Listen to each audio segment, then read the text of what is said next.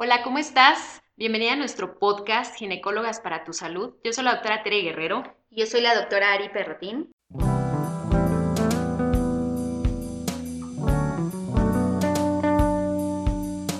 Y bueno, el día de hoy vamos a hablar de un tema muy importante. Yo creo que en los primeros podcasts no habíamos tocado un poquito algunos temas de embarazo, pero pues bueno, vamos a empezar a, a platicar poco a poco acerca de algunos temas ya específicos acerca del embarazo y vamos a empezar con el tema más básico, que es el control prenatal. ¿Qué es el control prenatal, Ari? Prácticamente es para contestar a la pregunta, estoy embarazada, ¿ahora qué? ¿No? Antes de comprar las chambritas, antes de subirlo al Facebook. Antes de, exacto, antes de todos entérense que estoy embarazada, ¿qué tengo que hacer? Bueno, primero que nada tienes que agendar tu control prenatal. Y esto es un conjunto de consultas, ahorita lo vamos a detallar, pero un conjunto de consultas que sí quisiera comentar que, bueno, obvio, nosotras somos ginecólogas y somos obstetras. La especialidad incluye las dos partes de la medicina en el aspecto de las modificaciones en el cuerpo de una mujer embarazada y no embarazada. Entonces, de preferencia deben de ser con un médico experto que es el médico obstetra. No estamos diciendo que un médico familiar, un médico general no lo pueda hacer, pero el médico especializado que se encarga de llevar todo el transcurso del embarazo, los nueve meses, y el resolver este embarazo, o sea, un parto, una cesárea, es el médico obstetra. Entonces, prácticamente un control prenatal es agendar tu consulta con tu médico obstetra para que te ayude a llevar tu embarazo. ¿Y cómo se hace esto? ¿Qué, toca hacer? Cuéntanos. Bueno, hablando específicamente de, de, lo que es el control, pues sí, es toda una serie de acciones que vamos a realizar en cada una de las consultas, muy específicamente para valorar cómo va desarrollándose este embarazo, ¿sí? ¿Cuándo es el mejor momento para iniciar el control prenatal? Seguramente muchas chicas que se acaban de enterar que están embarazadas o que ya están embarazadas hace un par de meses, siempre la pregunta es, ¿cuándo es el mejor momento para empezar el control prenatal? Y aquí lo que yo les diría es inmediatamente que te enteraste que estás embarazada, ¿verdad, O sea, es, en el momento que tú te enteras que estás embarazada, es el momento inicial para el control de tu embarazo. Eh, no importa si es un embarazo muy pequeñito, a veces me dicen, no, pues es que apenas tengo cuatro semanas, etcétera. No importa. En el momento que tú te enteres que estás embarazada, en ese momento tú debes de ya programar una consulta para iniciar el control del embarazo, porque justamente, ahorita lo vamos a hablar, depende mucho del momento en el que iniciamos el control del embarazo, la serie de estudios que pues vamos a realizar, ¿verdad? Y hablando un poquito de los estudios, ¿qué, qué nos puedes platicar acerca de eso? Sí, bueno, yo creo que más bien es, el control es para tener un bebé sano, ¿no? O sea, tener un embarazo saludable y tener un bebé sano en casa una vez que ya, ya lo tengamos. Entonces, ¿en qué consiste? En cuanto a las consultas, pues yo creo, y siempre les digo a mis pacientes, es más de platicar, ¿no? ¿Qué te ha pasado? ¿Qué hay de nuevo? Resolver dudas, porque claro, todo el mundo le va a tener la opinión, el consejo, qué sí es normal o esperado durante la evolución del embarazo y qué no, ¿no? Obviamente, pues signos básicos, vamos a tomarles la presión, escucharles el corazón, si nos detectan alguna otra cosita a veces, ¿no? La temperatura, ver en general cómo están. Hago la aclaración siempre que los ultrasonidos no son radiación. Y en broma o no en broma, les digo, si tú tuvieras un ultrasonido en tu casa y quieres ver a tu bebé diario, lo puedes hacer. Así o sea, no te va a pasar nada a ti, no le va a pasar nada al bebé. El, el estudio. Exacto, para nada. Pero sí es importante contarles que ultrasonidos básicos que sí necesitamos para un buen control prenatal serían dentro de lo que cabe tres. Esos estudios, eh, aquí en México, la gran mayoría de ellos son realizados por el médico especialista materno-fetal. Exactamente, ya no, no lo hacemos un ginecobstetra, sino ya lo canalizamos con un especialista. Es un ginecólogo con una subespecialidad en medicina materno-fetal. Sí, alguien que casi, casi todo, todos los días, todo su día se la pasa haciendo ultrasonidos de bebés, entonces es más que experto. El primer estudio se llama de varias formas, ¿no? Le dicen el de primer trimestre, el de 11, 14, es más frecuente. Exacto, el de para detectar síndromes. Y justamente esta es la, la finalidad, ¿no? Ya cuando tiene cierto tamaño, ciertas estructuras del embarazo, pues vamos a detectar que todo esté bien, que no haya datos de un riesgo aumentado de algún síndrome. También hacen un estudio para ver el riesgo que tienen las mujeres de desarrollar más adelante una hipertensión en el embarazo o si han escuchado de una condición que se llama preeclampsia. El segundo estudio ultrasonográfico que se hace, eh, digámoslo así, como obligado, sería el que llamamos estructural. Obviamente el futuro bebé ya tiene todos sus órganos desde, no las primeras, pero muy desde el principio del embarazo. Sin embargo, eh, en el que llamamos estructural, que se hace en torno a la semana 20-24, entre los 4 o 5 mesecitos, van a, a, dar un repaso a todos los órganos internos, ¿no? O sea, cerebro, la verdad es que a veces eh, las pacientes no lo creen, pero ya esas semanas podemos verle estructuras del cerebro, el corazón hacia dónde y cómo late, la carita, pulmones, riñón, todos sus órganos. Y obviamente el bebé coopera, quiere y se deja, vamos a poder saber, ¿no? Por fin si es niño o niña, quizás se los podamos decir si es, que, si es que ustedes quieren. De paso, pues claro, también se va a analizar la placenta, el líquido que tiene el bebé en el interior de la bolsita y el cuellito de la matriz en qué condiciones está. Y ya por último, el ultrasonido necesario es en torno de los 6-7 meses, alrededor de las 35 semanas, para ver que todo esté bien igualmente para en miras de un parto o una cesárea, ¿no? Y también obviamente vamos a hacer estudios de laboratorio que Cuéntanos, Tere, cuáles serían. Esto eh, depende mucho también del, inicio del control prenatal.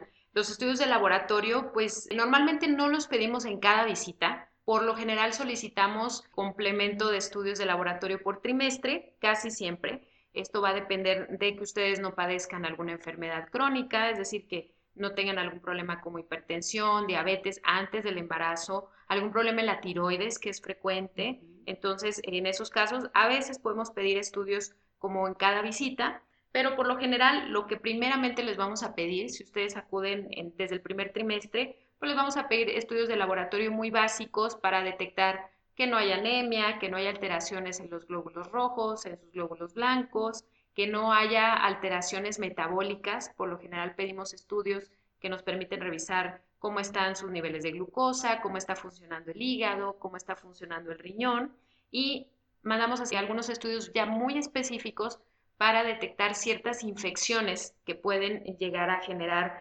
malformaciones o pueden llegar a generar alteraciones durante el curso del embarazo. No me quiero meter mucho en ese tema porque yo creo que podemos hablar de eso en otro podcast, ¿verdad? Acerca de ya lo que son los estudios específicos para detectar infecciones, pero sí sepan que se les va a pedir como todo un, eh, digamos, un perfil prenatal, inclusive en algunos laboratorios así lo manejan, ¿verdad? Como, como perfil prenatal, y entonces nos hacen prácticamente ya todos los estudios que les vamos a solicitar a ustedes.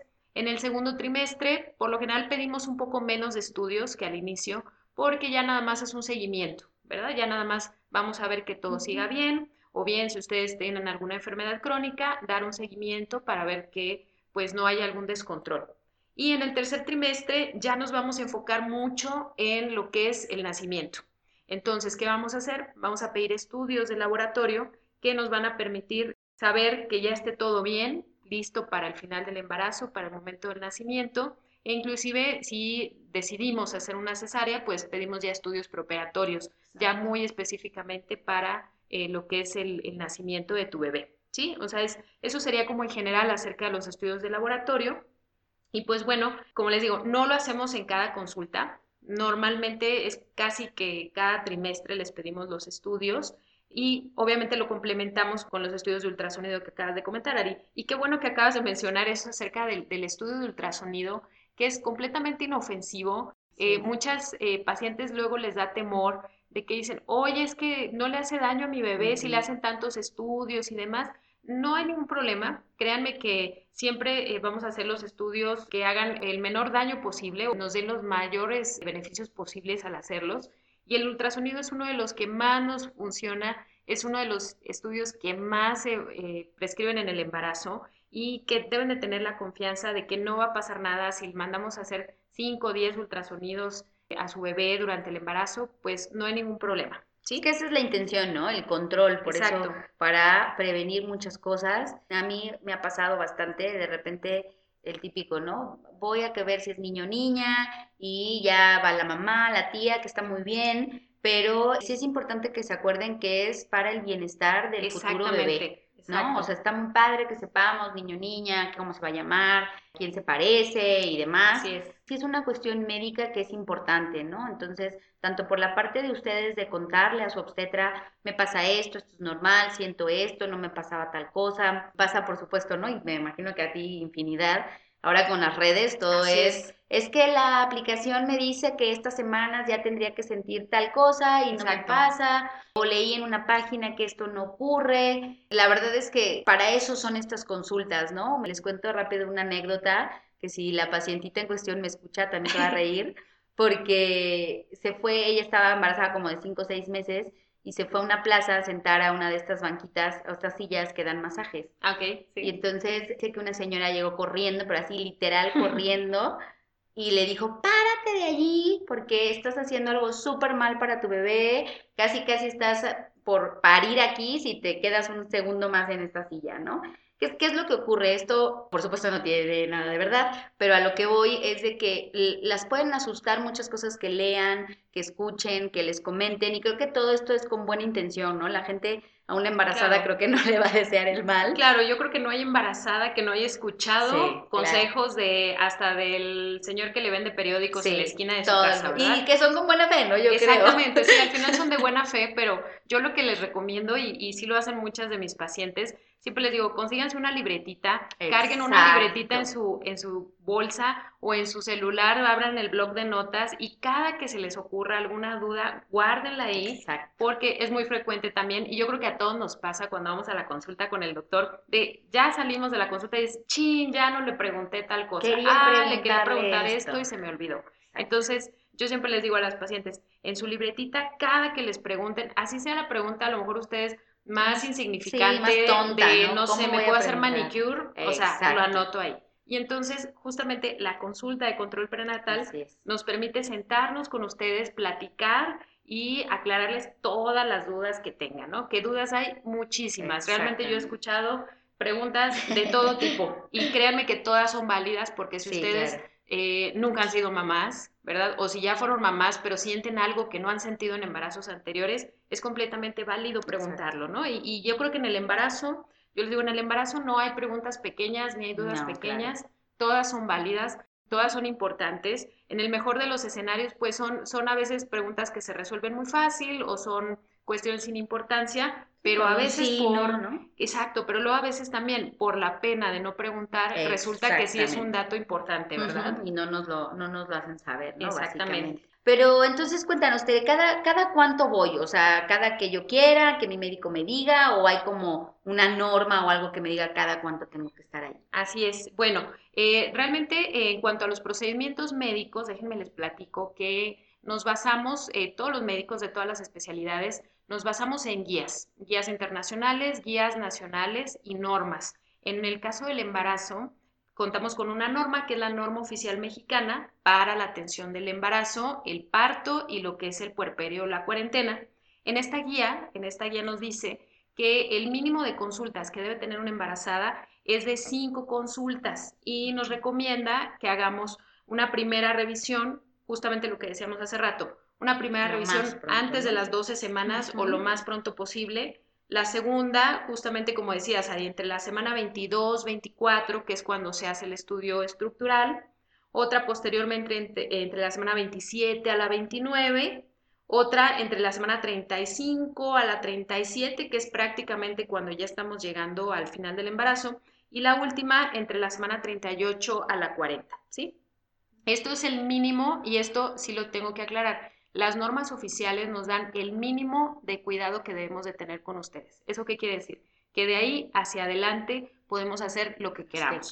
Así es. Entonces, es muy frecuente, sobre todo si ustedes acuden en medio particular, que su ginecólogo, su obstetra, les haga una cita cada mes. Normalmente es lo que hacemos. ¿Por qué cada mes? Porque eso nos permite llevar un buen control del crecimiento de su bebé, nos permite detectar oportunamente cualquier alteración. O sea, en un periodo de un mes es poco probable que no detectemos algo que esté mal. ¿sí? En cambio, cuando a veces ustedes dejan de ir dos meses o tres meses, me ha pasado pacientes que las veo al inicio del embarazo, ¿no? Las ves en la semana 10 o 11 cuando recién se enteran del embarazo y ya no vuelven contigo hasta que ya están prácticamente de término y entonces en esa gran ventana de tiempo pues pudieron haber pasado mil cosas, ¿verdad? Entonces sí quédense con eh, que son cinco consultas mínimo, esto si ustedes inician su control desde el inicio del embarazo.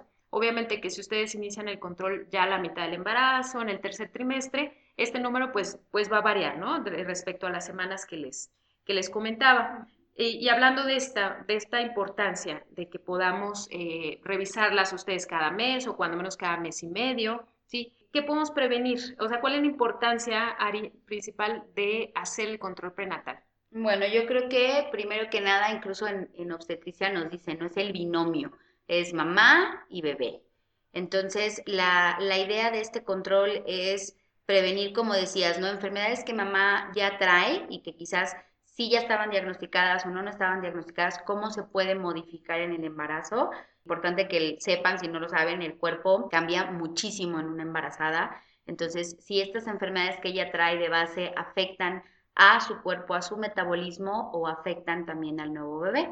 Y por otro lado también, ¿no? Bueno, enfermedades que pueden ir apareciendo con el embarazo, si le suenan, por ejemplo, una diabetes gestacional, una hipertensión en el embarazo, una preeclampsia, prevenir estas enfermedades, intentar darles algún tratamiento preventivo y pues bueno, por supuestísimo, todo lo, que compete al feto y al futuro bebé, todas las alteraciones que pueda tener, principalmente, bueno, cuántos vienen, si viene bien, es decir, si no hay malformaciones, si a lo largo del desarrollo vamos viendo las partes que se van desarrollando, las cosas nuevas que van saliendo, pues que todo esto vaya acorde con las semanas de embarazo, los meses, les comentaba también anteriormente que vamos a ir viendo la placenta también, ¿no? ¿Qué evolución tiene esa placenta? Exacto.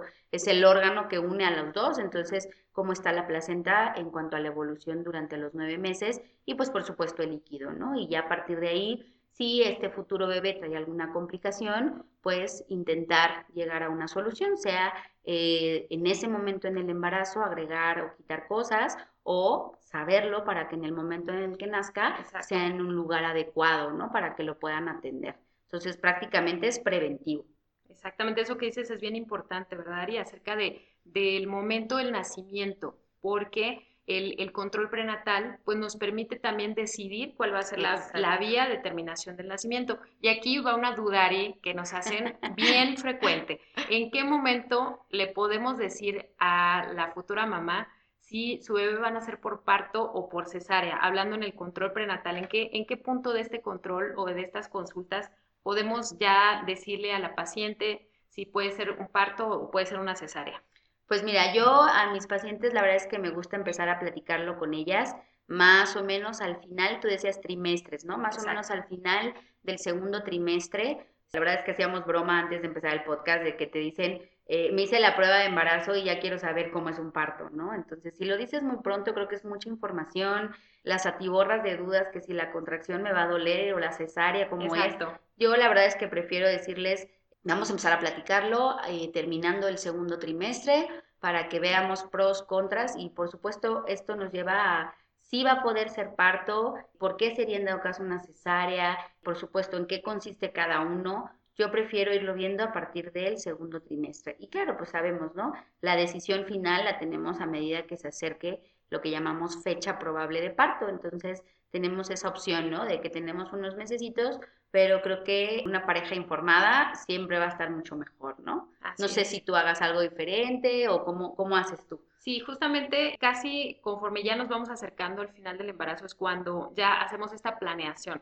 Por lo general, como dices tú, Ari, desde ya, desde el segundo, finales del segundo trimestre, ya empezamos a platicar acerca de esta planeación del nacimiento. Por lo general, si ustedes, por ejemplo, tienen un servicio médico eh, de servicios de salud públicos, pues bueno, siempre le decimos, oye, ¿cómo estás? ¿Cómo ha sido allá en la consulta? ¿Cuándo te van a ver? Si la atención va a ser con nosotros, por ejemplo, a nivel particular, pues empezamos a buscar el lugar una serie de lugares, cuál es el mejor lugar, este, cuáles condiciones necesitamos y por supuesto ya dependerá mucho de cómo se comporte el embarazo al final. El embarazo, créanos, es una de las etapas más bonitas en la vida de una mujer, pero también es una de las más inciertas. O sea, al final del embarazo, en ocasiones podemos tomar una decisión de minutos. Créanos que a veces podemos tener todo un plan de nacimiento y al final, en los últimos cinco minutos, todo cambia. Pero bueno, afortunadamente son casos eventuales. En la mayoría de las, de las situaciones, pues ya tenemos un, un, plan, ya tenemos todo esto programado, ya sea que vamos a dejar a que el parto se desencadene solito o les vamos a programar una cesárea. Habrá ocasiones, y sí se los comento, habrá ocasiones en las que su médico les dirá prácticamente desde la mitad del embarazo, ¿sabes qué? Vamos a programar una cesárea, porque tienes una indicación ya específica, ¿verdad? Pero habrá ocasiones en las que podremos esperar, esperar y planearlo hasta el final, ¿verdad? Ya dependiendo de cómo evolucionen ustedes. Pero pues sí, nos da risa Ari y a mí, porque de pronto a veces ustedes, pues es normal, ¿no? Que desde la semana 10, 12 del embarazo, nos preguntan si ya pueden saber si es parto o cesárea, pero pues realmente no, realmente ya hablaríamos ya del tercer trimestre o de la última etapa, ya más adelante yo creo que les hablaremos de cada etapa del embarazo, pero ahorita quédense con que es en, el último tercio o en el final del embarazo, ¿verdad? Exactamente. ¿Verdad? Y, y bueno, no sé si quisieras agregar algo más acerca de este tema. Yo creo que ya dimos un, un, repaso bastante general, pero creo que muy completo de lo que es un control prenatal para que les suene, ¿no? O sea, si busco embarazo o si ya estoy embarazada o por supuesto si conozco una embarazada, ya iniciaste tu control prenatal, nos dimos cuenta también ya lo importante que es todo lo que puede incluir un control prenatal y que como siempre va dirigido a hacer algo preventivo. Entonces, más que para saber si tengo un niño o una niña, es para que mamá y bebé estén bien y acabemos con un bebé sano en casa y todo el mundo muy feliz, ¿no? Exactamente. Entonces, alguien que nos está escuchando se acaba de enterar que está embarazada, no duden en acudir lo más pronto posible a una revisión o si ya saben eh, que están embarazadas desde hace un tiempo y aún no han acudido, espero este podcast les ayude a tomar la decisión de ya empezar lo más pronto posible a pues vigilar el correcto crecimiento de su bebé y el correcto desarrollo de su embarazo con, con estas consultas. Y pues bueno, yo creo que aquí finalizamos el tema. Muchísimas gracias por escucharnos. Ya saben, cualquier duda, cualquier tema que les interese que platiquemos, pues ahí están nuestras redes sociales. Pónganse en contacto, estamos súper abiertas a los temas que ustedes quieran. Creo que igual que las preguntas en las embarazadas, temas, no, no hay temas banales, hay, hay temas que a muchas de ustedes les interesa y pues nosotras encantadas de tocarlos. Entonces, pues a escribirnos y a ponerse en contacto. Gracias.